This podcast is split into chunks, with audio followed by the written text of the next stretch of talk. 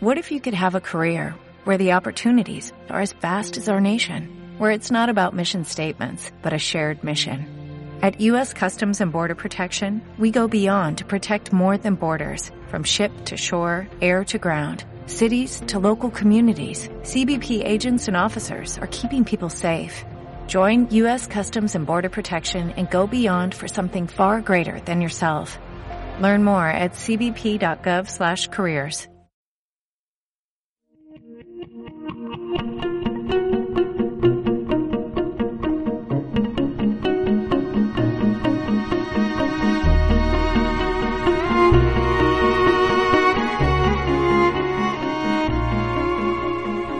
Sed bienvenidos todos a Documentales en la Cueva.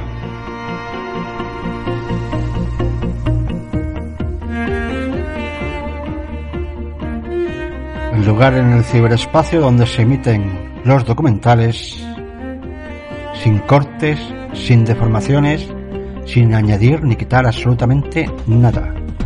Íntegros, tales como los quiso su autor.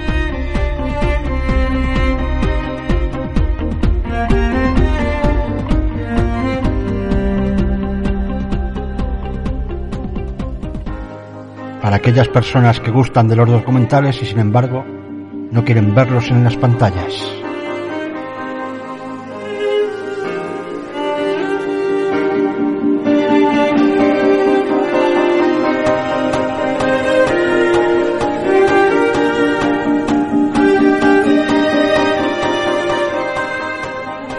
Hoy con el coronel Pedro Baños, ese programa llamado La Mesa del Coronel y más concretamente el capítulo 1.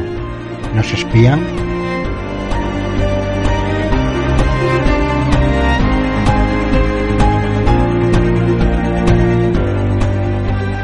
Aunque uno tiene la sensación de que nos digan lo que nos digan de la telefonía móvil, de los ordenadores, del wifi, nos va a dar absolutamente igual. De tanto mirar pantalla nos quedaremos ciegos. El wifi produce enfermedades?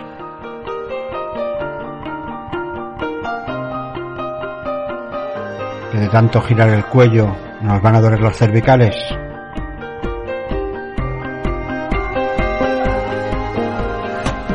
¿Que nuestros dedos pueden sufrir transformaciones de tanto pulsar? ¿Y que nos espían?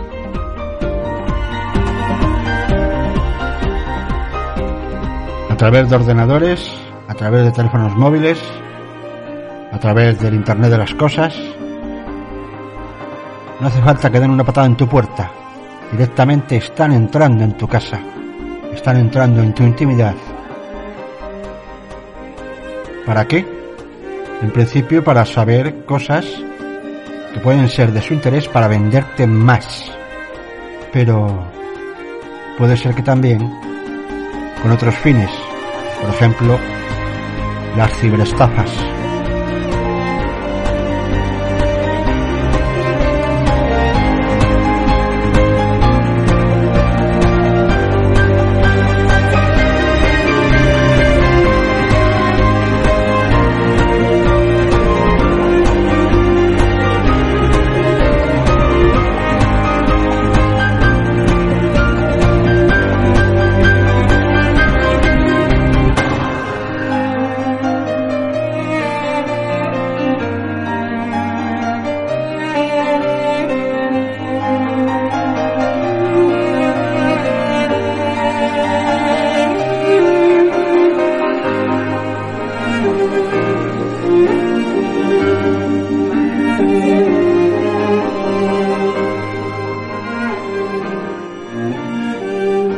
Disfrutemos unos segundos más de este magnífico tema Titanium antes de comenzar. Documentales en la cueva. Hoy con la mesa del coronel. ¿Nos espían?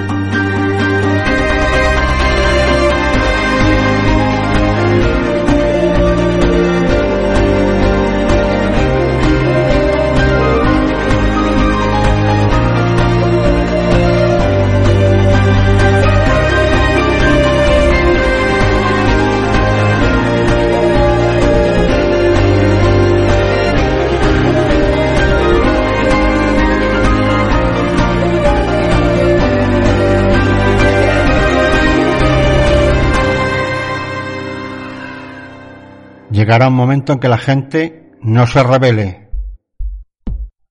No levantarán los ojos de la pantalla el tiempo suficiente como para darse cuenta de lo que está sucediendo.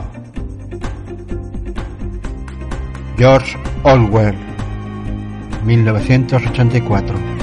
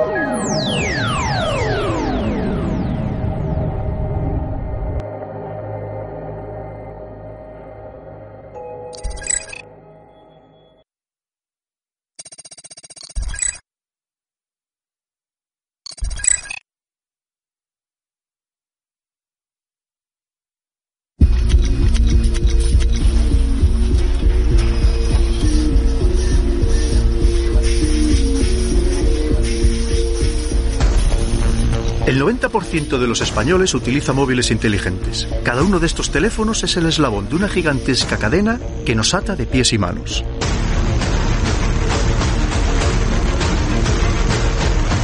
Usted lo ignora, pero al otro lado de esa pantalla táctil hay alguien que conoce toda su vida.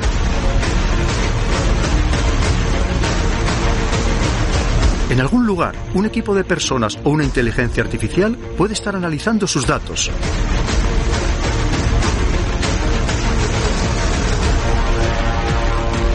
No es ciencia ficción. Ya ha sucedido y sucede todos los días. Saben quién es, dónde está, qué compra, con quién habla o a qué colegio asisten sus hijos. Nos han convertido en productos. Hoy, más que nunca, todo lo que diga o haga podrá ser utilizado en su contra. Buenas noches, soy Pedro Baños, coronel del Ejército de Tierra. He dedicado la mayor parte de mis 30 años de servicio a la seguridad, la inteligencia, la estrategia y la geopolítica. Actualmente ocupo mi tiempo en investigar, analizar y divulgar sobre temas de máxima importancia y plena actualidad que afectan a nuestras vidas diarias. Mi propósito es aportar luz a la ciudadanía, a ustedes, ofreciendo la información más rigurosa, detallada y completa. Hoy hablamos del teléfono móvil, es evidente que tiene muchos aspectos positivos, pero también es el dispositivo de espionaje, vigilancia y control social más sofisticado jamás creado. He invitado a mi mesa a algunos de los mejores especialistas en ciberseguridad y protección de datos precisamente para que nos desvelen ese lado oscuro del móvil inteligente. Queremos saber hasta qué punto nos hemos metido al espía perfecto en nuestro bolsillo e incluso en la intimidad de nuestro hogar. ¿Me acompaña?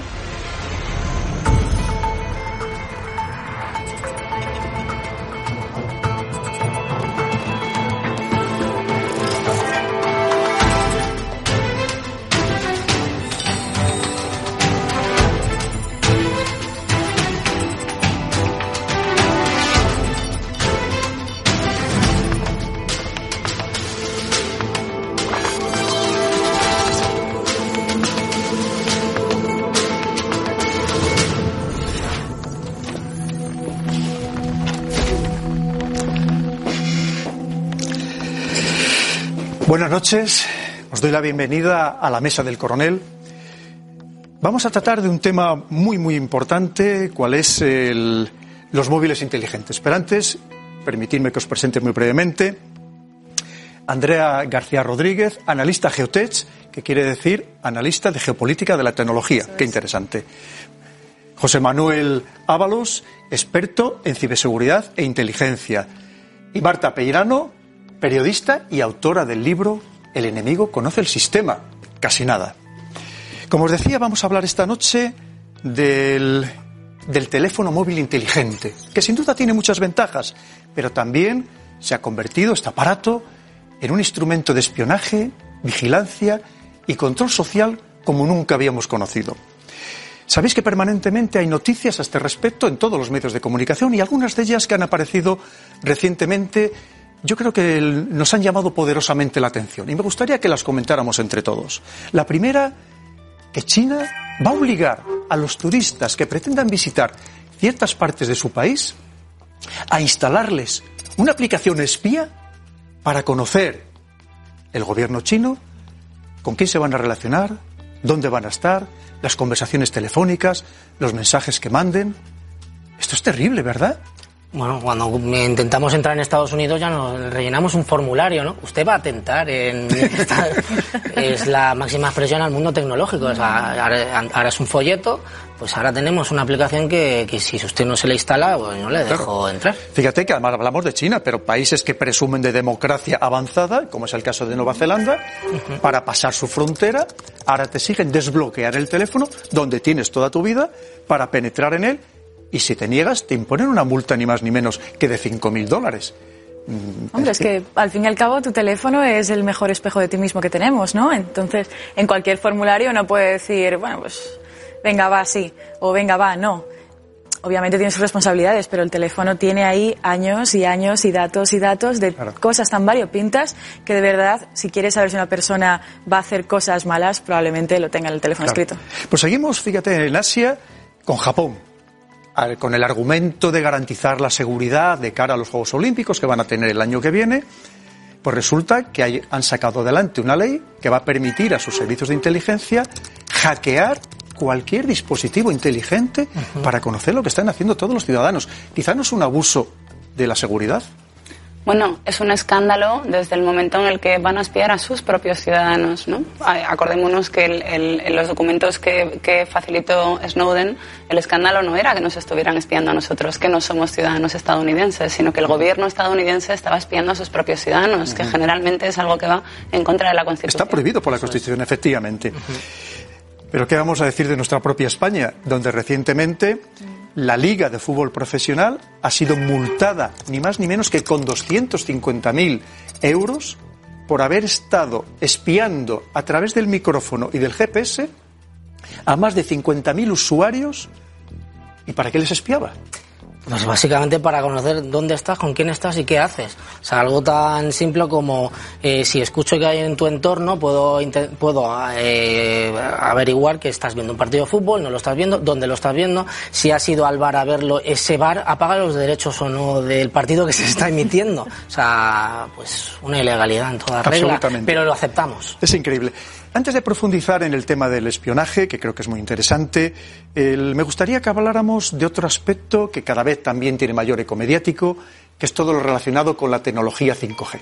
Efectivamente, el móvil como tal, si no tuviera un sistema de interconexión, pues sería algo estéril, mm, absolutamente pasivo, y el sistema de interconexión del futuro, que ya empieza a ser también el presente, es esta tecnología 5G, que además tiene graves repercusiones geopolíticas, como sabéis.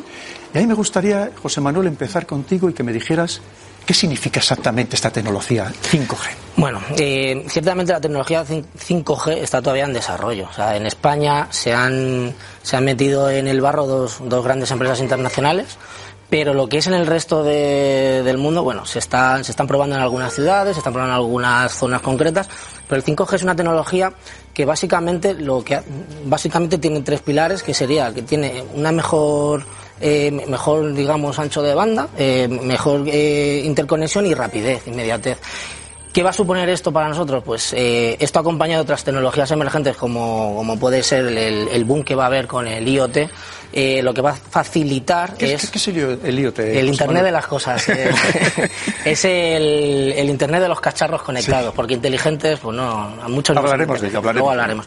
Entonces, el, el 5G para ponernos en contexto, digamos que es la consecución, digamos, de, digamos, de, un avance eh, de las tecnologías. Sí que algunos analistas lo prestan como una tecnología disruptiva, ¿no? Que va a cambiar un poco el concepto, digamos, de, cómo entendemos las conexiones actualmente.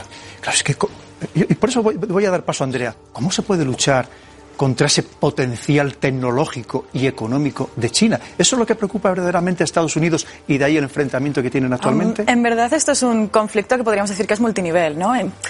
Es, eh, por supuesto, la competición tecnológica sería la punta del iceberg y Huawei sería como uno de los soldados, digamos, de todo, de todo esto. El problema de Huawei y otras tecnológicas chinas, como Tencent, es que han empezado desarrollando componentes que las otras compañías no desarrollaban y han conseguido tener una solución que, bueno, que en términos de IoT se, se dice de end-to-end, ¿no? De, de, Eso es. de completamente final. que es, es decir, en palabras así más llanas, controlan toda la cadena de, de producción de, de lo que viene a ser el producto final que sería 5G. Mientras que otras compañías necesitan cooperar con otras empresas para adquirir esos productos que no producen ellos y porque no tienen la, la investigación o porque directamente no se han preocupado de ello porque eran quizá cosas muy banales como cables de fibra óptica, ¿no? Pongamos, que es como lo más, lo más sencillo que es el, el transporte. Entonces, Huawei se ha preocupado por eh, desarrollar toda esta infraestructura y vendérsela al resto de empresas que no lo ha hecho. Entonces haya conseguido un nivel de penetración en el mercado muy superior al resto. Entonces luego tenemos la planificación desde el gobierno chino. China es un régimen autoritario que no es democrático. Eso tiene, obviamente, pues eh, éticamente es deplorable y tiene otras consecuencias, pero a nivel planificación estratégica les funciona muy bien porque no se sirven de ciclos electorales y no tienen que vender un programa para que los ciudadanos le voten.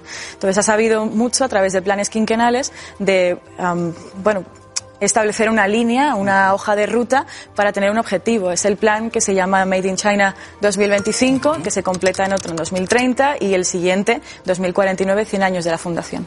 Y entonces Cuando va pretende ser eh, haber Claro. alcanzado el trono mundial. el Exacto, mundo. es básicamente los tres pasos es equiparación tecnológica para 2025, superioridad para 2030 y 2049 tenemos la dominación Claro. del mercado y por eso tenemos a la Huawei. Porque al final, si son los que tienen la tecnología, son los que van a vender y por lo tanto son los que van a ganar dinero. Y el Exacto. dinero al final lo que te da es el poder absoluto.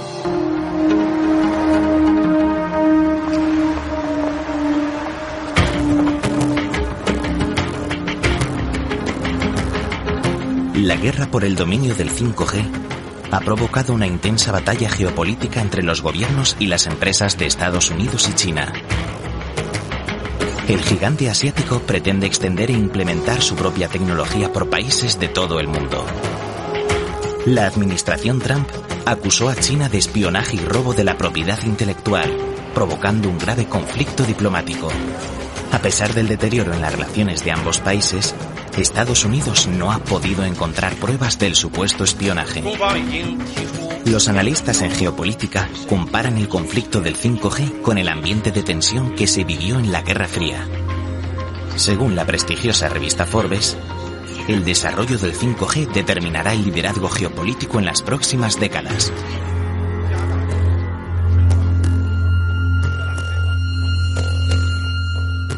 Efectivamente, el señor Trump, el presidente de Estados Unidos, lo que nos dice es que si, si implementamos este sistema, a partir de ese momento China nos va a poder espiar, nos va a tener controlados. Bueno, es que el que almacena los datos de una ciudadanía tiene una ventaja estratégica impresionante.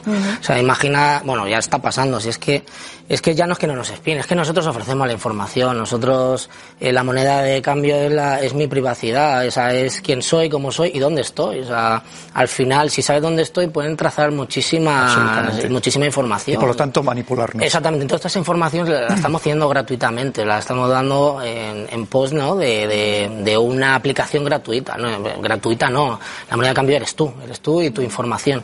En esa línea, eh, si un país como pues Estados Unidos, que ya tiene información nuestra a través de sus tecnológicas, o puede ser China, pero bueno, hablo de India, Pakistán, da igual.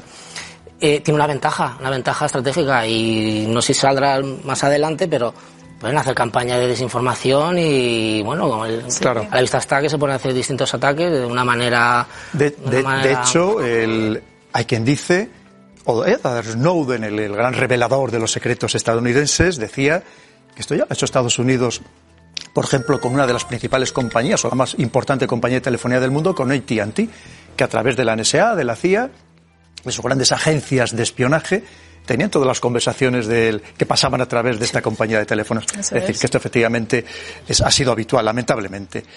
¿Sabéis que hace muy pocas fechas, el- ni más ni menos que el Centro Criptológico Nacional, adscrito al Centro Nacional de Inteligencia, nos alertaba de que cada vez más, y además de una forma muy notoria, los fabricantes de móviles están instalando software inadvertidamente en los móviles que compramos. Fijaros bien, hemos, hecho, hemos grabado un vídeo con algunos de los principales expertos nacionales sobre estos temas que creo que nos va a dejar bastante impactado. Vamos a verlo.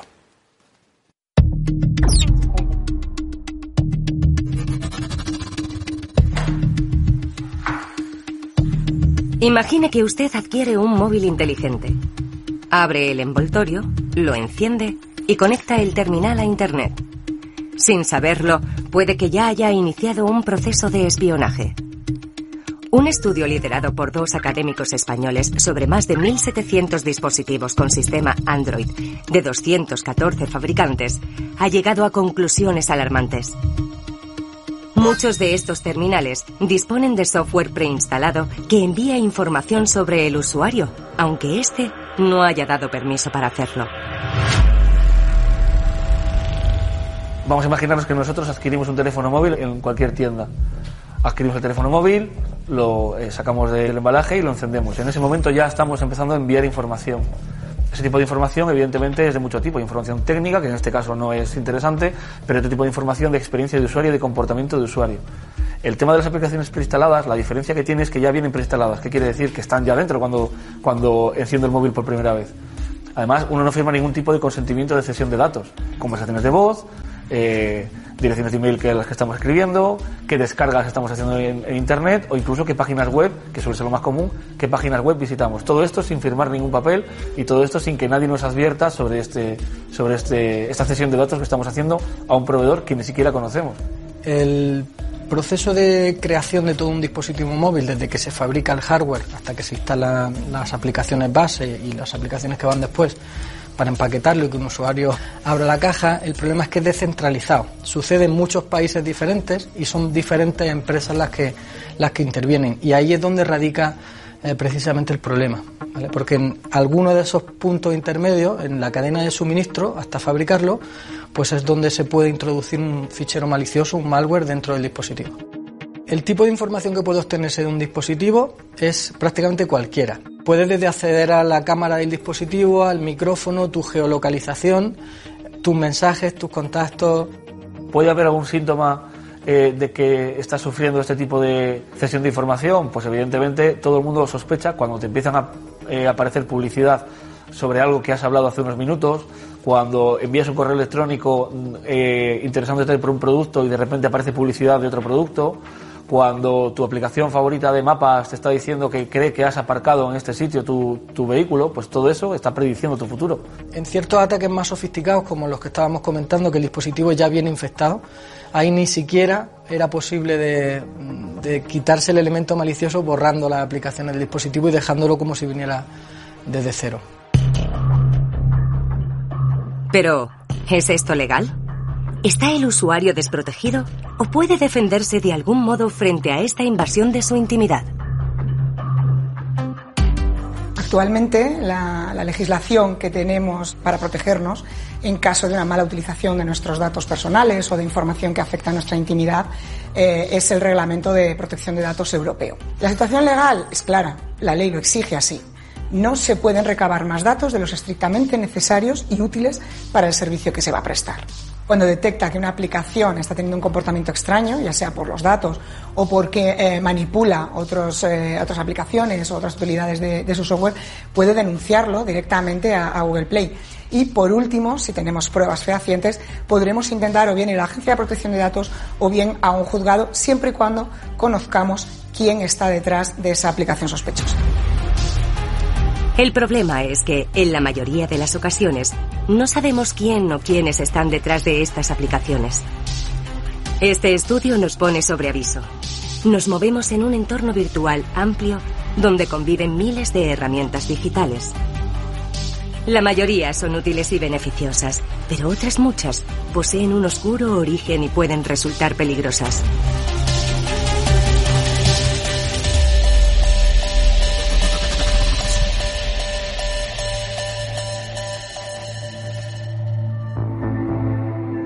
Inquietante, cuando menos. Eh, antes de presentar a nuestra siguiente invitada, me gustaría comentaros que contactamos también con Google como empresa creadora del sistema operativo Android, que lleva instalado la buena parte o la mayoría de los móviles. pero declinaron participar en, en, nuestro reportaje. Pero aún así nos proporcionaron una interesante información, la cual les agradezco y me gustaría compartir con vosotros de una manera muy resumida. Fijaros bien, ingenieros estadounidenses de Google realizaron un estudio sobre aplicaciones preinstaladas y no pudieron diferenciar el software preinstalado en fábrica del que se hubiera podido instalar en un momento posterior. Ahora os voy a dar un dato que es verdaderamente mm, llamativo. Google escanea diariamente más de 50.000 millones de aplicaciones en más de 2.000 millones de dispositivos en busca de aplicaciones potencialmente dañinas, es decir, de este software no deseado. Google ofrece recompensas a aquellas investigaciones que identifiquen brechas de seguridad, incluso en la propia Google. De hecho, hace muy pocos días apareció la noticia de que habían detectado esa brecha de seguridad en más de 25 millones de móviles en todo el mundo. Quiere decir que sucede todos los días. Ahora sí, damos la bienvenida a Selva Orejón, a la mesa del coronel. Selva eh, trabaja en algo que nos interesa y nos afecta a todos nosotros, en la protección de la identidad digital. Exacto. Selva, bienvenida. Muchas gracias. Y, y te hago la primera pregunta, Selva. ¿Qué es el software preinstalado? Bueno, el software preinstalado, ya lo veníais comentando, pero es eh, toda aquella eh, información que viene dentro de tu teléfono sin que tú seas eh, exactamente consciente de cuáles son las aplicaciones que ya están, que no tienes tampoco posibilidad eh, de eliminarlo a no ser que estés ruteando el teléfono. Lo cual quiere decir que también en el fondo estarías teniendo una serie de riesgos si estuvieses eh, eliminando el software que ya está in- preinstalado, porque parte de él es útil para tu día a día y otra parte pues es útil más bien para la corporación, más que para Vamos, que nos esclavizan completamente, ¿verdad? Desde Casi no nos vista, queda más sí. remedio que utilizar ese software preinstalado. Sí. ¿Y, y qué pretenden con ello, José Manuel? Y volvemos ahora al punto de origen, a almacenar información. Se- Estamos eh, almace- eh, un montón de, de servidores se están almacenando información, ese, esa- ese big data y al futuro al que vamos con técnicas de deep learning, bueno, de machine learning dentro del deep learning, con toda esa información lo que vamos a conseguir es que al final, como se vende la moto, es que seamos más eficientes y más eficaces en cuanto a nos ofrezcan servicios y tecnologías. Problema que, que- que necesitan información, o sea, estos sistemas, eh, ahora el- el- dentro de Deep Learning el que más está en boga es el de redes neuronales, en el, que cual, en el cual necesitas información y esa información ¿quién se la va a dar? Se la estamos dando nosotros. También sirve, tiene otra vertiente de, de control social o control político, toda esa información se puede vender a terceros, bueno, está el caso más, más famoso, ¿no? El de Cambridge Analytica, que mediante distintas técnicas eh, consiguieron susurrarnos al oído que, que era lo que necesitábamos para, para tener una convicción política o no. Durante dos años, Cambridge Analytica utilizó sin consentimiento los datos personales de usuarios de Facebook. La empresa creó anuncios políticos durante las elecciones presidenciales de 2016 en Estados Unidos con el objetivo de influir en los votantes. La investigación policial estimó que unos 50 millones de personas pudieron haber sido manipuladas por los anuncios de Cambridge Analytica. Aunque los responsables de Facebook conocían la violación de seguridad, jamás hicieron nada para proteger a sus usuarios. La caída de las acciones generó unas pérdidas de 6.000 millones de dólares para Mark Zuckerberg, que se vio obligado a disculparse.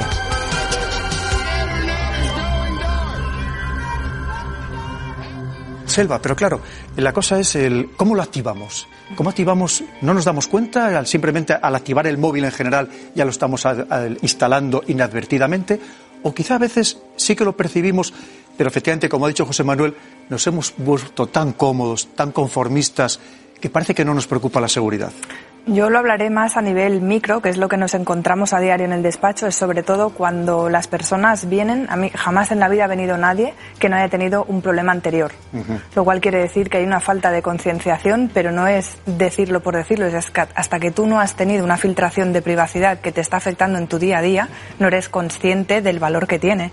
Entonces, si eso lo escalamos y lo llevamos a nivel macro, pues eh, ¿qué es lo que se puede hacer? No únicamente en el, ámbito, en el ámbito político, que por supuesto es muy importante, pero la demoscopia no es de ahora, lleva toda la vida, con lo cual ahora lo único que se están utilizando son otros medios.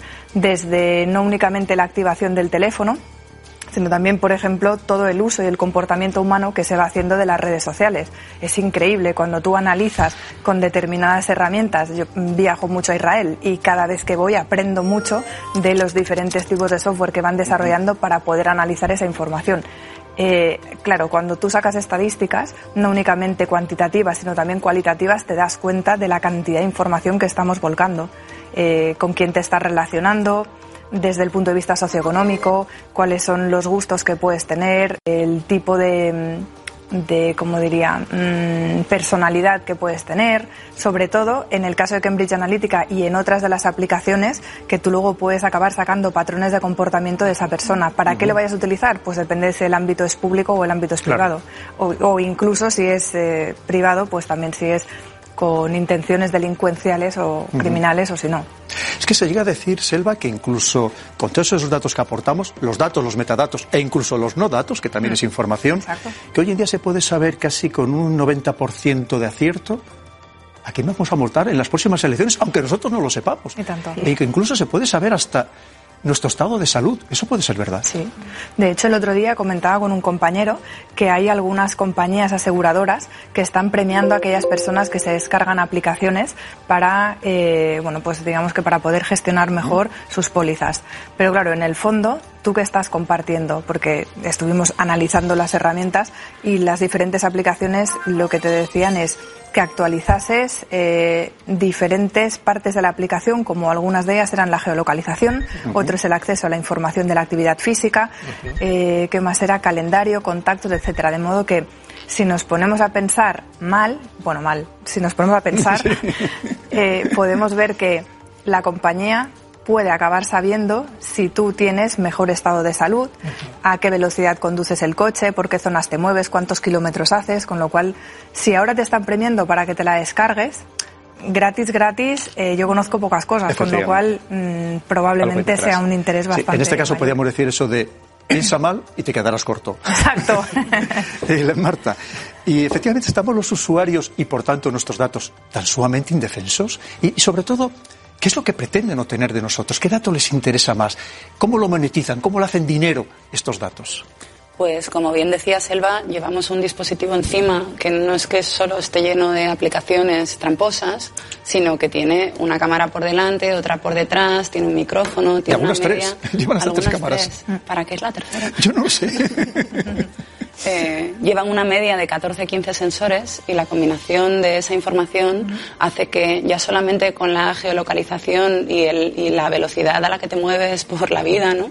Eh, se sabe prácticamente todo lo importante de ti, ¿no? No solamente eh, la información que tú generas, sino la información contextual que hay a tu alrededor, ¿no? Es decir, con quién estás, en qué contexto, qué estás haciendo.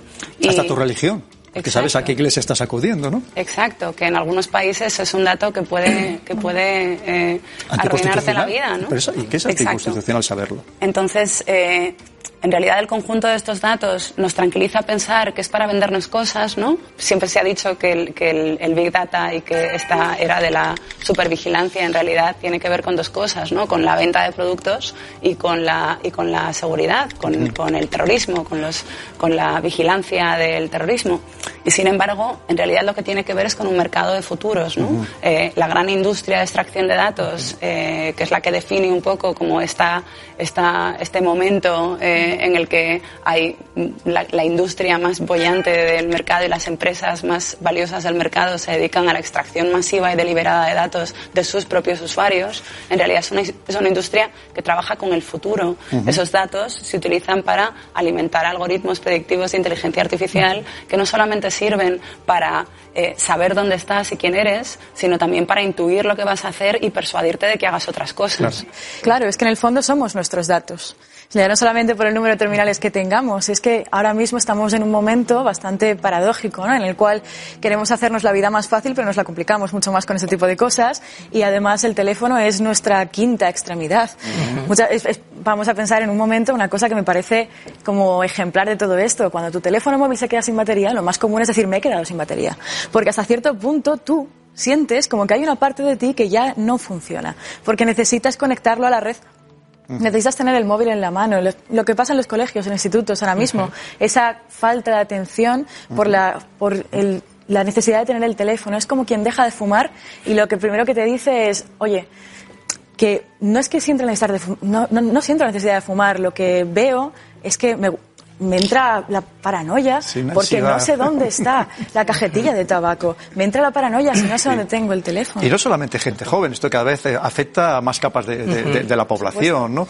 Porque efectivamente yo creo que nos han habituado de tal manera, ¿verdad, Marta? Que ¿quién prescinde ahora mismo del teléfono móvil? Es un chupete. Porque ¿quién, no- quién utiliza? Además, lo hacen de tal manera, y yo creo que muy bien pensado, con, por sociólogos, psicólogos, para que sea atractivo, para que efectivamente, como tú bien dices, haya esa economía de la atención, que significa que pasemos el mayor tiempo posible pegados al móvil. Efectivamente, me encanta esto que has dicho de que es, un chupete. Os he traído Es una foto ¿eh? exactamente- de un ilustrador colombiano, soy muy fan, pero Muy es bueno. que es, Muy es ilustrativo, un, es, que muy es un chupete de adultos ilustrativo, y de niños. claro. Un chupete que en inglés se dice pacificador, ¿no? Lo cual es, es Sí. interesante. Eh, claro, las aplicaciones a las que estamos enganchados, estamos literalmente enganchados. Son aplicaciones que están diseñadas por verdaderos genios. Es decir, gente que podría estar, no sé, ganando el Nobel, eh, eh, haciendo estudios del comportamiento eh, para empresas más productivas. Y sin embargo, como decía alguien, los mejores cerebros de nuestra generación están, están buscando maneras de que hagas clic, ¿no?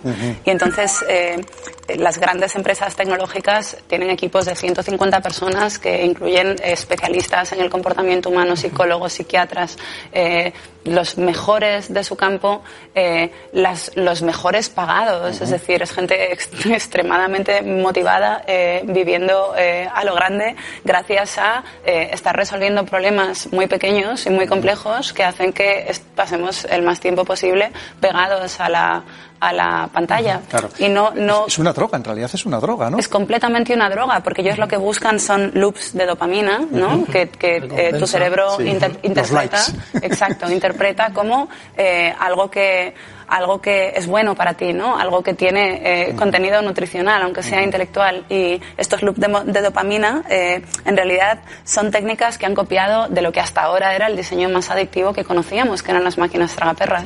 Condicionamiento clásico, el perro Paulo. Claro. Pero- pero- Exacto. pero muy evolucionado. ¿no? Sí, es lo mismo. Muy No tan evolucionado. De hecho, es sorprendente lo literal que son algunas de las traducciones eh, casi físicas que te encuentras en, en las, en las aplicaciones. Por ejemplo, hay un gesto que si vas en el metro y ves eh, gente de distinta edad y claramente de distintos contextos en la vida, ¿no? Con traje, gente que va al cole, etcétera, haciendo los mismos gestos con el dedo, Mm. porque, por ejemplo, este gesto que hacemos de tirar, ¿no? Del contenido, por ejemplo, en Twitter Ah, o, sí, en, claro, o en la Instagram. palanca. Exactamente, es un gesto que está copiado bueno. de esa palanca que está diseñado para hackearte el cerebro, para que Madre tú pienses que estás haciendo algo en lo que puedes mejorar, que tienes un control sobre el resultado y por lo tanto puedes aprender a hacerlo bien, ¿no? Como si jugaras al baloncesto y aprendieras a encestar.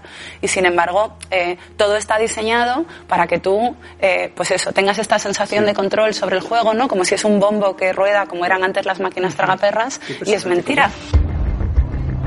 Las autoridades sanitarias ya manejan una denominación para referirse a la creciente adicción que provocan los dispositivos móviles.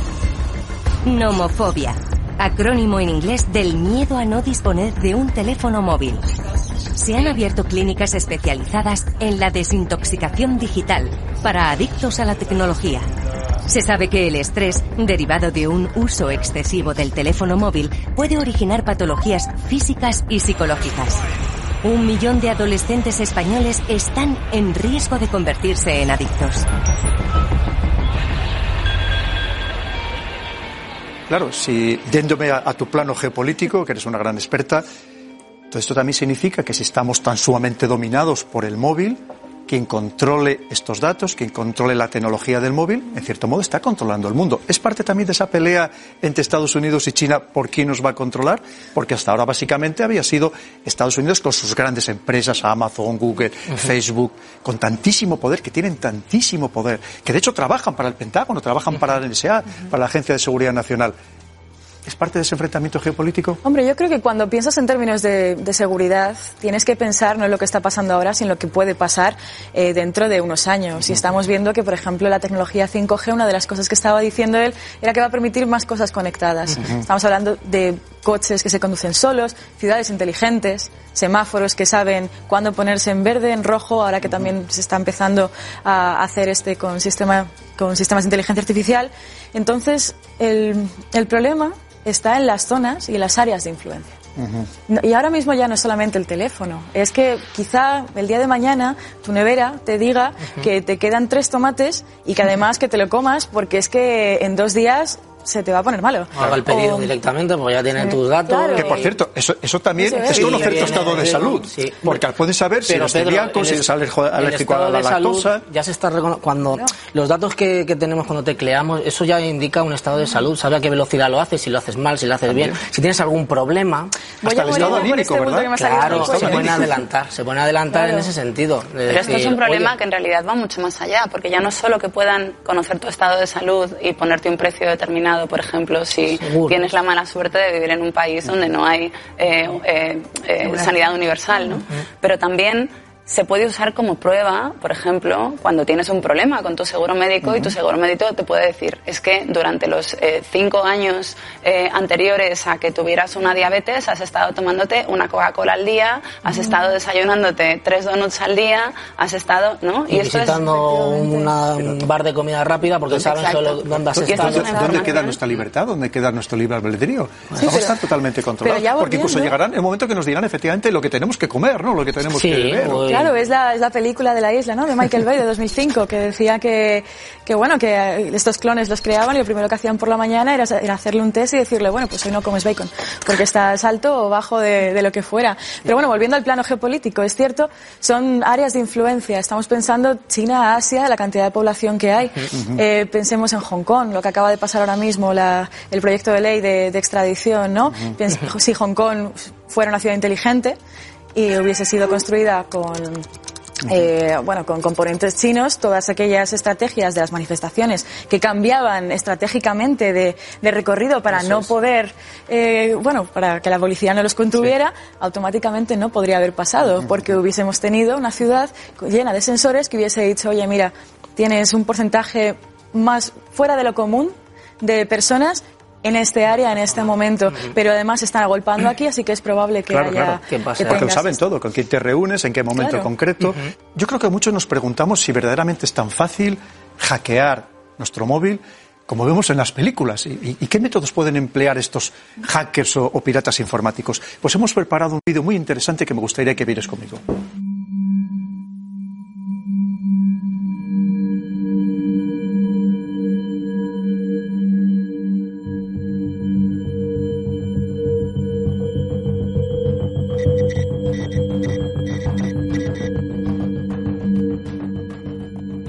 Soy experto en seguridad de la información, trabajo para empresas tanto públicas como privadas, eh, también con agencias de detectives y realizo diferentes trabajos tanto en el área de prevención como en el área de investigación, análisis forense y pruebas de penetración o pentesting. El móvil es un dispositivo que es útil, pero que tenemos que saber utilizar. Hay que tener cierto conocimiento de qué es lo que te puede pasar o qué es lo que estás compartiendo y cómo, cómo lo estás compartiendo. El punto más débil, la falla más grande, es el usuario. El usuario del dispositivo móvil o bien no lo tiene actualizado o bien ha instalado aplicaciones que no necesita, acepta todas las condiciones sin leer qué condiciones acepta, con lo que en realidad el, usuario está dejando la puerta abierta de su teléfono móvil. No es eh, fácil acceder a esa información de todos los dispositivos, pero gobiernos, eh, compañías de teléfono sí que lo tienen. Si te interviene un gobierno estás perdido.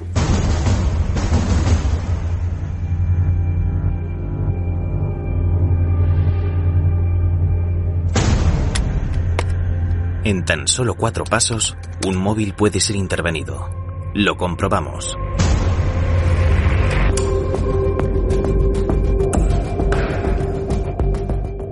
Primero de todo, vamos a utilizar un software que se llama Metasploit. Y con ese Metasploit lo que vamos a hacer va a ser crear una aplicación. Podríamos incluso eh, subir esa aplicación a un Market Store donde alguien se lo podría bajar e instalar sin necesidad de estar dentro de la misma red, ni siquiera dentro del mismo país, nos da igual. Y además podría estar en, en cualquier cosa. En este caso lo hemos, lo hemos enmascarado en, un, en una aplicación, pero podría estar enmascarado también en una imagen, en un fichero de texto, en un PDF, en cualquier formato. Acto seguido, el usuario instala la aplicación maliciosa, diseñada para llamar la atención, y sin darse cuenta, ayuda a finalizar el proceso.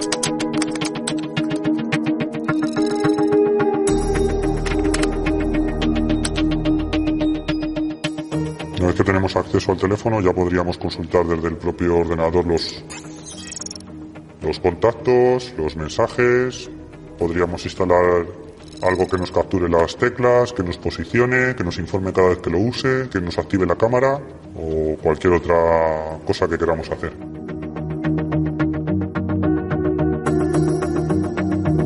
Nuestra privacidad ha sido desvelada de forma inmediata, pero ¿existen otros métodos de intrusión mucho más rápidos y directos?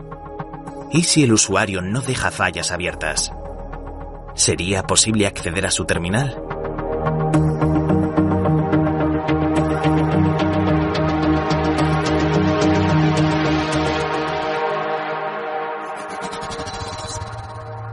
Desde luego, después de este testimonio, creo que todos nos deberíamos tomar mucho más en serio eh, la seguridad del teléfono móvil. Claro, fijaros que es que este aparatito lo hemos metido en nuestros lugares más íntimos, hasta en el cuarto de baño y en el dormitorio, y, tenemos a este espía perfecto. Y ya que hablamos de espionaje y ya metidos de, de pleno en este campo de la vigilancia, del control social, pues se incorpora a nuestra mesa un gran especialista, Adolfo Hernández, el experto en ciberdefensa e inteligencia. Adolfo, bienvenido a la mesa del Muchas gracias. Hola. ¿Es tan sencillo hackear, como se dice, el micrófono y la cámara de un teléfono móvil? Que incluso, según parece ser, algunos programas permiten que aparentemente el móvil estando apagado seguir grabando en vídeo y en audio. Es un elemento que, como habéis comentado ya, las cifras son. Pensemos además desde un punto de vista de una lista de inteligencia, ¿no? Y dice, si tuviésemos que hacernos. Eh, pensemos en la cantidad de información que está almacenada ahora mismo en el teléfono móvil, cada vez más, que es mayor que a nivel de exposición. Tenemos cerca de 3.300 millones de smartphones en el mundo, lo cual virtualme- virtualmente estamos hablando de, de que un 46% más o menos de la población mundial tiene un smartphone. Y por extensión estamos diciendo que un cuarenta y tantos por ciento de la población mundial tiene conexión permanente 24 por 7 por 325 a Internet. Sin más. Es decir, el uso masivo y la hiperconectividad, y encima sumado además con, eh, con otra palabra y otro concepto muy, muy traído a mano, que es el 5G, lo único que está haciendo es aumentar nuestra exposición, ¿vale? Para lo bueno y para lo malo. Sí, an- antes os, eh, ¿os acordáis que comentábamos que quizás nos hemos vuelto demasiado, y os pregunto a todos, demasiado cómodos, demasiado conformistas, a veces incluso irresponsables del aparato que tenemos que nos está espiando permanentemente, o que tiene la capacidad para espiarnos permanentemente. Claro, muchas veces decimos, pero si es que yo no soy nadie, ¿no? O sea, yo no voy a aspirar a ningún cargo político, ¿quién me va a querer espiar a mí, verdad? Pero no somos conscientes a lo mejor de que puede haber una ruptura sentimental, de que puede haber un problema laboral y que alguien puede contratar a una empresa que a lo mejor no tiene los medios más avanzados del mundo, pero que sí que puede entrar en nuestro móvil y por lo tanto tener información que nos pueda O lo has perjudicar. publicado tú ya, Pedro. O sea, si es que es tan simple como coger fuentes abiertas y ponerte a gestar información de una persona que ha publicado libremente y sin ningún tipo de pudor, Claro. porque Oye, no. le faltaba esa higiene digital, esa conciencia que ha comentado que han comentado antes que es muy necesaria. O sea, hay que, hay que hacer una labor de concienciación a la sociedad pero in- pero inmensa. Y hay que empezar desde las instituciones más bajas. Hay que empezar desde las edades más tempranas para que la- las personas tengan esa higiene a la hora de trabajar con, con elementos tecnológicos que cada vez va a haber más cada vez vamos a tener más gadgets es que Sí, no, se trata de no usarlo, evidentemente el móvil tiene muchísimas hay que ventajas tener que una, duda cabe, ¿no? una ley de Pero- confianza cero. O sea hay que desconfiar como ha comentado. O Pero sea, iba a decir otra cosa, es que ya, ya no solamente que se pueda utilizar porque haya habido un problema que haya que resolver, para construir un relato falso sobre nosotros también. Claro, Bien, absolutamente, Simplemente, absolutamente. es- tienes unos datos que de por sí no dicen nada y él, por ejemplo, yo también hago cosas de inteligencia y, y lo más normal a la hora de producir un, un, un documento, un informe, es escoges la información y le das sentido. Claro. El sentido que tú le das, allá tienes. Tienes un montón de datos inconexos, pero que tú puedes eh, buscar esas conexiones y construirte un rato alternativo a lo que está pasando. Eso es. Y eso se puede presentar en cualquier, en un futuro, como si fuera una, una prueba, en un juicio, por cualquier cosa. Y, y no, te van a, no te van a poder refutar. Porque entonces sacará la cronología de Google y dirá, oye, no me puedes decir que no has estado aquí.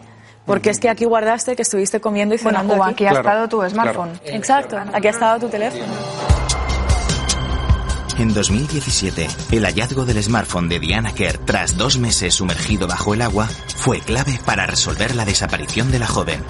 El teléfono permitió conocer el itinerario de Diana el día de su desaparición y localizar el coche del chicle en una cámara de seguridad. En 2018, una aplicación de salud permitió a la policía alemana resolver el asesinato de María Lodenberg. La aplicación reveló que la noche del crimen, el sospechoso había cargado con un gran peso, similar al del cadáver de la joven. En 2015, Britney Gargol apareció estrangulada con un cinturón en una ciudad de Alaska. La policía reconoció el cinturón en un selfie de la víctima con su mejor amiga, que resultó ser la asesina. Bueno, lo de los selfies eh, daría para mucho, ¿verdad? sí, Muy bien. Es parte un poco lo que comentaba antes Marta, de, de esa dopamina que nos dan estos aparatos, que, que, queremos sentirnos felices en todo momento y que por lo tanto nos hacemos un selfie para colgarlo en Instagram o en cualquier otro sitio y que nos vayan dando likes, ¿verdad? Porque eso como que alimenta nuestro ego, nos hace sentir mejor.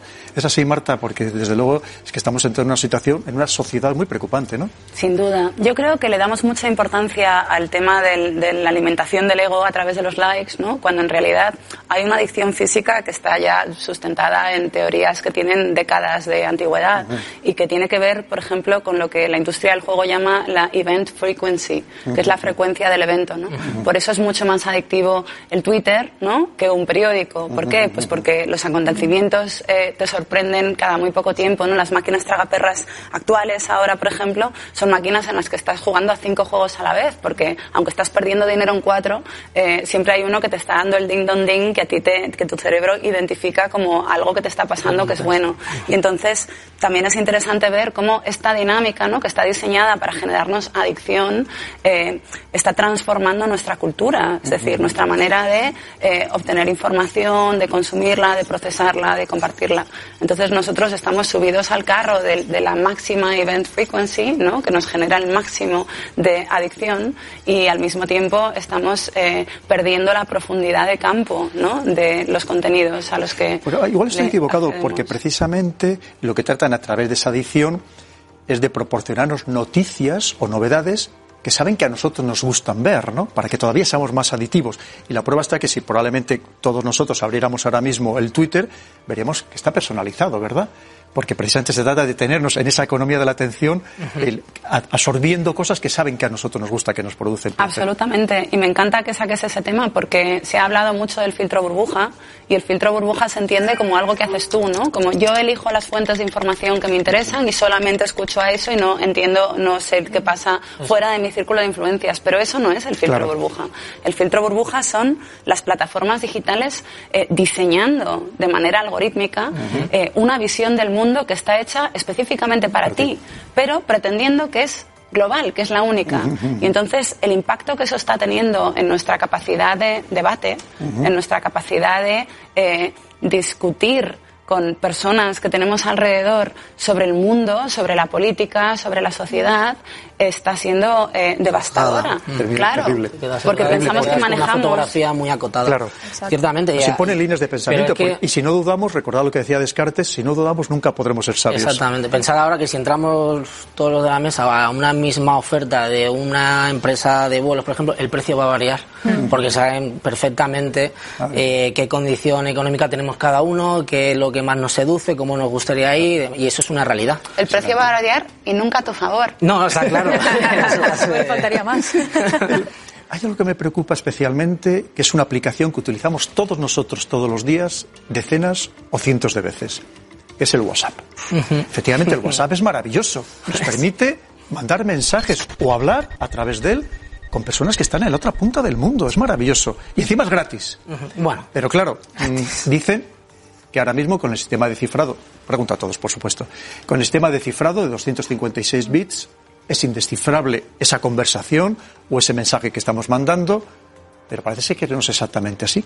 Que hay algunos programas que sí que permiten descifrar esas conversaciones y además todo lo que hemos mandado que está en nuestro móvil o todo lo que le llega al receptor, precisamente a través de, de ese hackeo de los móviles, es perfectamente captable e incluso los mensajes de voz que cada vez mandamos más, estos que grabamos, eso no están cifrados, por lo que parece, ni siquiera las fotos o los vídeos que enviamos. Y web Una vez más, somos tan cómodos que nos hemos descuidado WhatsApp, en la seguridad del WhatsApp. Bueno, yo, yo, también, discúlpame, el, ¿realmente estamos, es tan relevante la- el, el cifrado en los sistemas de mensajería que usamos en los teléfonos móviles? Eh, os quiero decir, Es que al final... eh, mm, nosotros tenemos la labor de informar y la labor de concienciar, con el objetivo de que cada cual tome la decisión que deba tomar. Ese es el objetivo. Sí, sí. Aquí no podemos imponer cierto, en, en un sentido o en otro, ¿no?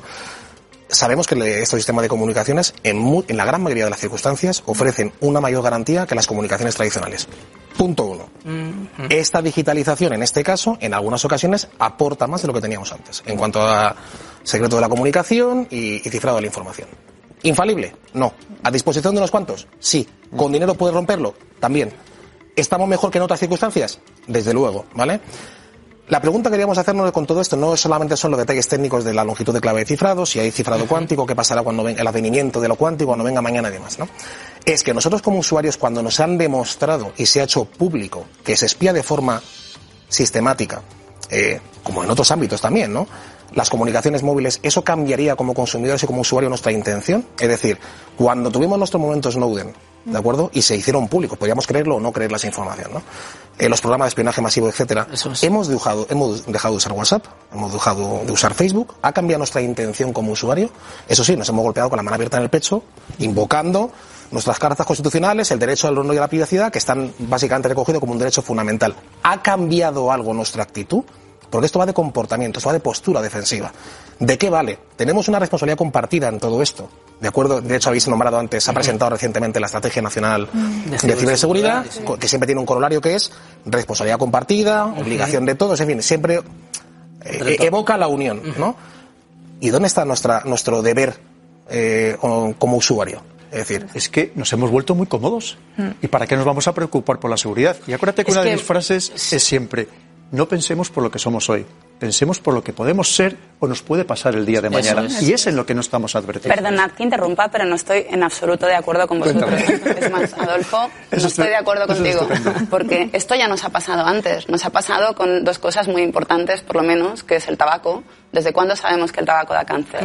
¿Dejamos de fumar cuando supimos que el tabaco daba cáncer? No. Pues porque eh, una amenaza abstracta nunca puede a un hábito que en realidad es una adicción. Lo hemos visto a otra escala con el cambio climático. ¿Hace cuánto sabemos que el planeta se está, estamos destruyendo el planeta a gran velocidad? ¿Hemos cambiado nuestro consumo energético, nuestra contaminación, etcétera, etcétera? No.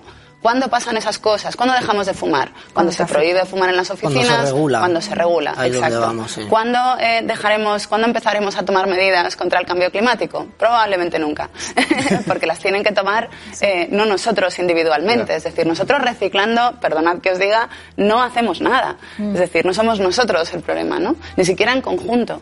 Entonces, eh, aunque podría, podríais Esto dejar de comer carne, pero, pero por ejemplo, ¿cómo, ¿qué capacidad de decisión tiene un usuario de no usar WhatsApp si resulta que en su oficina se trabaja con WhatsApp? Exacto, o se trabaja con Slack. O sea, ¿cómo- ¿qué le estamos pidiendo al usuario? Esto es como, como la, la- la- esta juez de la manada, ¿no? Que decía, no podemos pedirle a la víctima un heroísmo eh, suicida.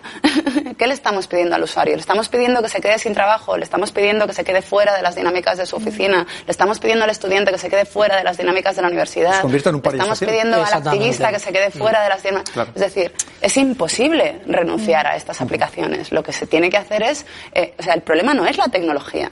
El, El problema es la lógica de la extracción de datos. Es decir, podríamos tener estas aplicaciones sin esa lógica. A lo mejor costarían dinero, ¿no? Como costaban antes las cosas. Esto hay que empezar a pensarlo otra vez. Claro. Que hay que financiar esas eh, aplicaciones de una manera que no sean nuestros datos. Pero a mí me molesta porque parece que hay que renunciar al móvil. No, el móvil está bien. Internet no está roto. el problema es que Internet está dominado por una industria de eh, extracción de datos eh, que, que lo contamina todo, ¿no? Una regulación- una regulación ética. Sí, al final, pero las propias empresas ya... Ay, perdón, perdón. Bueno. sí. Bueno, os comento un poco que las empresas ya están, las grandes telcos de España ya están trabajando un poco en, retornar esos datos al usuario. Eh, se cree fervientemente que aquellas empresas que retornen de una forma, digamos, ya no tanto económica, estamos hablando de devolverlo en, pues no lo sé, en algún tipo de, de- de- de crédito para, pues para ir al cine, pues para el teatro, para que te den bitcoin, bueno, lo que sea. Entonces se está trabajando en devolverte, digamos, de una forma económica, bueno, cuantitativa, Palpable. palpable, toda esa información que tú estás dando. Y también eh, trabajando en la transparencia de qué están haciendo con tus datos, una vez que ya haces. o sea, Entonces se cree, o la vertiente es que aquellas empresas que trabajen en este sentido serán las que perdurarán. Se cree. Es una, una visión, bueno, un poco Pero qué idealizada. trampa es esa. Pero- Eso es trampa. no tiene Eso es aceptar la lógica de final- extracción de datos. Claro, es que al final el, el vector de entrada, de ataque, de somos las personas, o sea, somos, somos nosotros al final. Al Digamos, final- mientras ahora hemos hablado del, del presente, pero me gustaría que habláramos un poco del futuro, que en realidad es prácticamente el presente, al ritmo vertiginoso con el que avanza la tecnología. Hemos preparado unas imágenes que os van a resultar muy curiosas y que nos las presenta ni más ni menos que mi imprescindible y genial ayudante de campo, Pablo Fuente.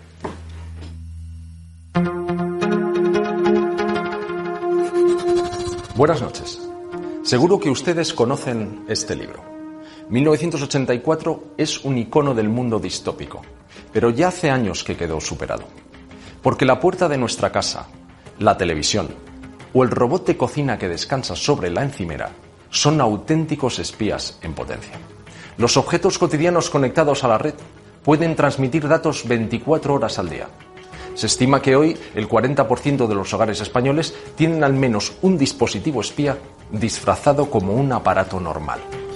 Un frigorífico, un aspirador, esa persiana del salón que a veces se atasca. ¿Les parece inquietante? Pues lo será aún más cuando sepan que muy pronto 50.000 millones de objetos cotidianos estarán conectados a Internet. Déjenme presentarles a Kyla. Es una muñeca, pero eso ya lo han adivinado ustedes, claro. Si se fijan, verán que en ocasiones su collar se ilumina. Eso ocurre porque Kyla incluye de serie una estupenda conexión Bluetooth, lo que significa que puede conectarse a Internet y conversar con sus dueños, quienes además ni siquiera tienen que teclear ningún código o tener acceso físico a la muñeca para establecer una conexión con ella. Todo muy fácil. Quizás demasiado. Lo preocupante es que la inocente Kyla es un caramelo para los piratas informáticos. Algo comprensible si tenemos en cuenta que la muñeca recopila y transmite absolutamente todo lo que escucha a una compañía de reconocimiento de voz en Estados Unidos. Podríamos ser optimistas y pensar que las empresas que recaban toda esa información no van a hacer nada sospechoso con ella. Pero estarán conmigo en que eso sería pecar de ingenuos. Permítanme explicarles el problema de forma gráfica. Básicamente ustedes creen que tienen un coche aparcado fuera de su casa. No les culpo, pero deberían ser conscientes que lo que en realidad poseen es un ordenador con ruedas, repleto de complejos sensores que gobiernan el motor, la dirección y los frenos. Lo crean o no, es posible piratear estos sistemas y apoderarse de sus vehículos. Ahora intenten recordar. ¿Han recibido mensajes en relación a su peso a través de su cuenta de Facebook? Si es así, miren de reojo a su báscula. Quizás esté transfiriendo sus datos a compañías sin escrúpulos. Eso por no hablar de sus colchones inteligentes, que conocen si ustedes no descansan bien, cuántas veces respiran o su frecuencia cardíaca. ¿Qué quieren que les diga? Demasiados datos para un simple colchón. Pero créanme, muchos de ustedes tienen aspiradoras que además de limpiar los pelos de su gato, conocen y comparten planos exactos de su casa o cafeteras que además de prepararles el desayuno, contabilizan sus bostezos en la cocina. Y en algunos de sus baños se esconden cepillos dentales que no solo les protegen contra las caries, sino que saben cuántas veces se lavan ustedes los dientes.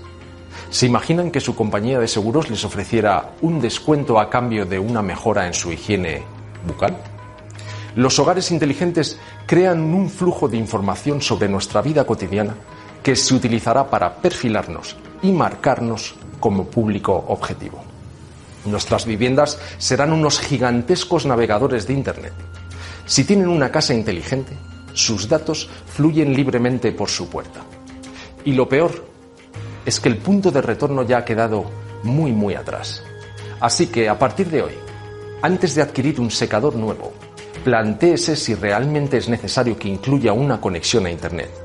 Porque el aparato no solo les pertenece a ustedes, sino también a la empresa que lo fabricó. Y si ese secador de pelo es atacado de forma remota, puede que todo se quede en una anécdota. Pero si el objeto de ese ataque es su coche, las consecuencias podrían ser fatales. Pues el panorama que acaba de dibujar Pablo Fuente es, parece sacado de una película de ciencia ficción, por no decir una película de terror. Pero yo creo que el objetivo no es que nos, nos asustemos de nada. Evidentemente, la tecnología tiene muchísimos aspectos positivos y también el Internet de las cosas.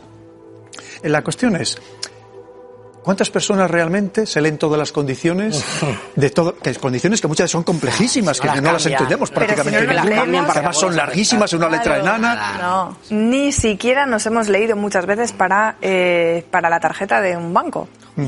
Bueno, o las condiciones de un viaje que dices, pues te vas a jugar la vida, pero va- vamos para adelante. Cuando vienen viajar. páginas y páginas y páginas, Sí. ¿verdad? Yo intento, y es verdad que no lo consigo siempre, pero cada vez que tengo la opción digitalizada y la opción analógica, me estoy forzando a desintoxicarme. Pero ya no es porque quiera vivir en la vida romántica, no, es que pienso, "Ah, ¿yo podría ahora mm, dejar de estar con esto? Hostia, pues mira, tengo el Bluetooth del, del casco en la moto, hoy no lo voy a llevar. Simplemente para ir yo también eh, midiéndome a ver si podría, si no podría, porque a mí me agobia pensar. Pero es que esa tendencia la están tomando los gobiernos. El otro día saltaba una noticia que las infraestructuras críticas eléctricas de Estados Unidos se van a quitar, se va a volver al analógico, no, no. porque dicen, es que esto está más que trufadísimo. Bueno, si lo están se están volviendo las válvulas. Sí, Se claro. están volviendo las claro, válvulas y pero los servicios de hoteles inteligencia que- la máquina de claro, escribir. Hoteles que han tenido ataques, pues, dice, vuelvo a la llave. O sea, es que... Y, y, Marta, me gustaría preguntarte, el- la libertad, hombre, siempre ha sido una ilusión, no nos vamos a engañar, ¿no? La libertad absoluta. Pero ¿vivimos en un mundo donde la privacidad es una auténtica quimera, por todo lo que estamos comentando? Bueno, es que estamos, estamos comentando la necesidad de informar a los usuarios y probablemente de dejar de llamarles usuarios, ¿no?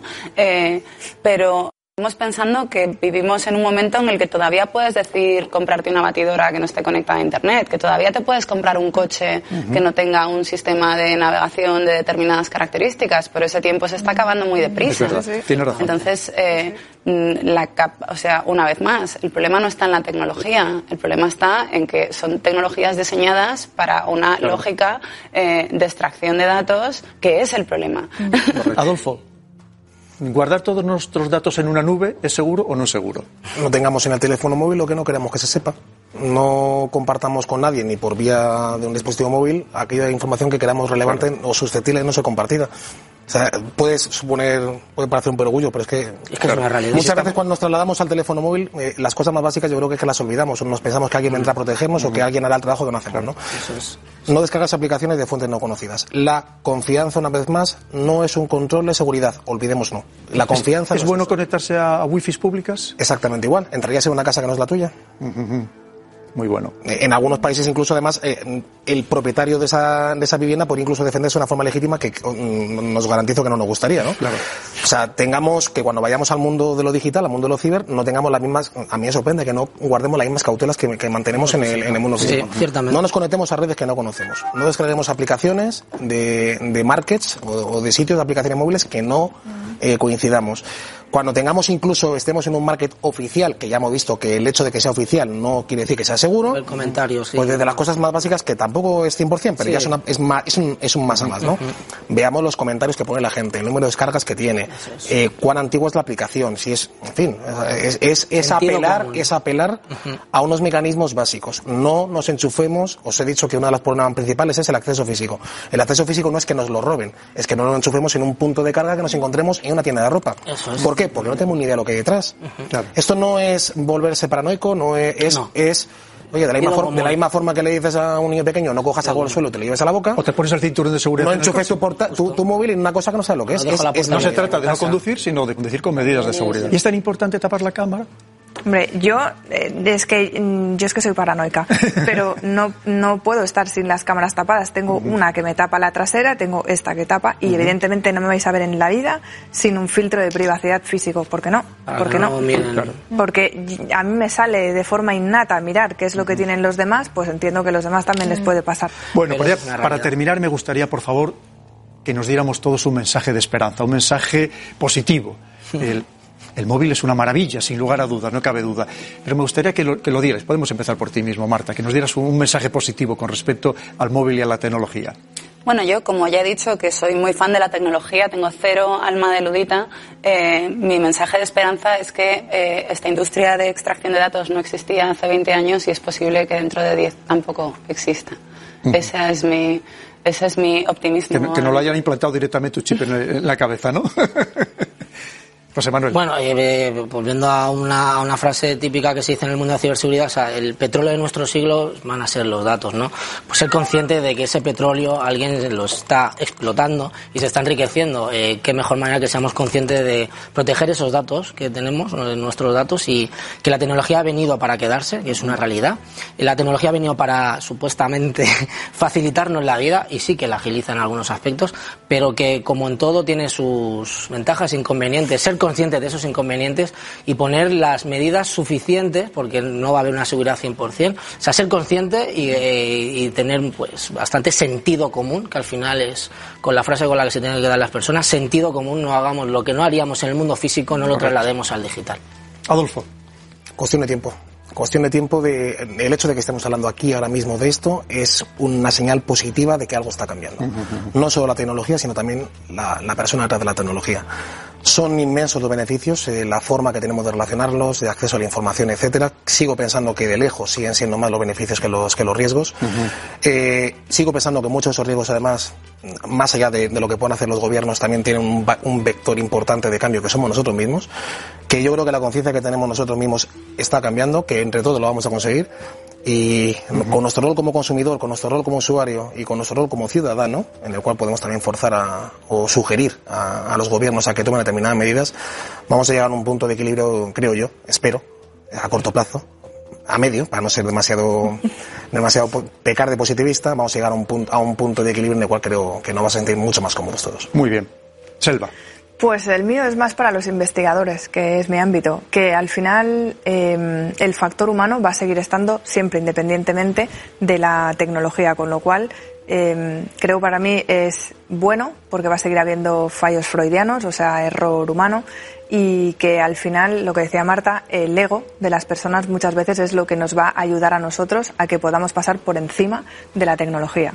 O sea, que nos vamos a seguir beneficiando del ego de algunas personas, de la falta de privacidad y que por lo tanto es bueno que siga estando la tecnología porque nos va a seguir ayudando a los que nos dedicamos a investigar. Andrea.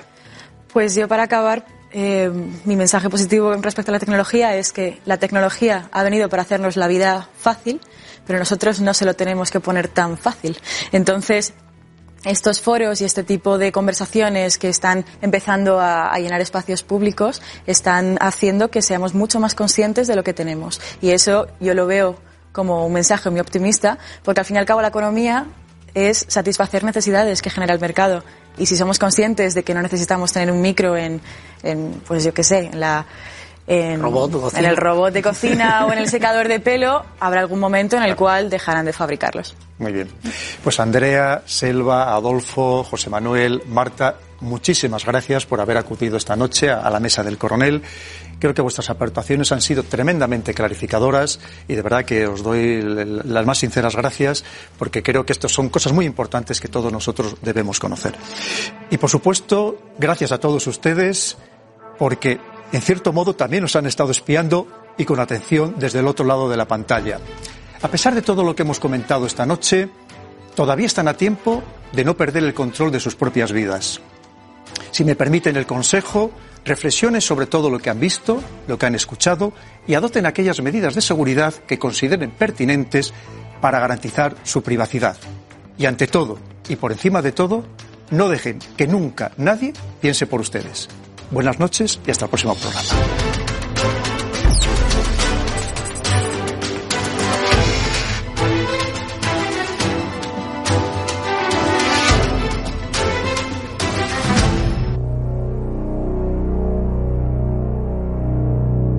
Un pequeño consejo, si se me permite.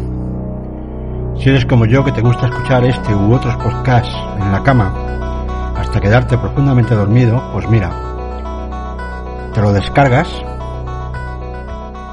te pones los cascos, colocas el móvil en modo avión y a disfrutar hasta dormir. Y por si las moscas, yo desconectaría la luz de todas las estancias que no fueran necesarias. Así tu router no se sobrecalienta, porque ¿para qué quieres el router por la noche? Así tu router no se calienta, evitas las perturbaciones electromagnéticas que no deben de ser nada buenas para dormir e igual descansamos mejor. Y estamos un poquito más seguros de que no somos espiados. Te pongo un ejemplo. Tengo un televisor de marca blanca que todas las noches a las 3 de la madrugada sin tener ninguna programación se pone en marcha 5 minutos. Lo sé porque se enciende el LED. Y todas las noches. Pues mira, casi que mejor desenchufarlo por las noches. Tenemos una próxima cita muy pronto, aquí, en Documentales en la Cueva. No me faltes.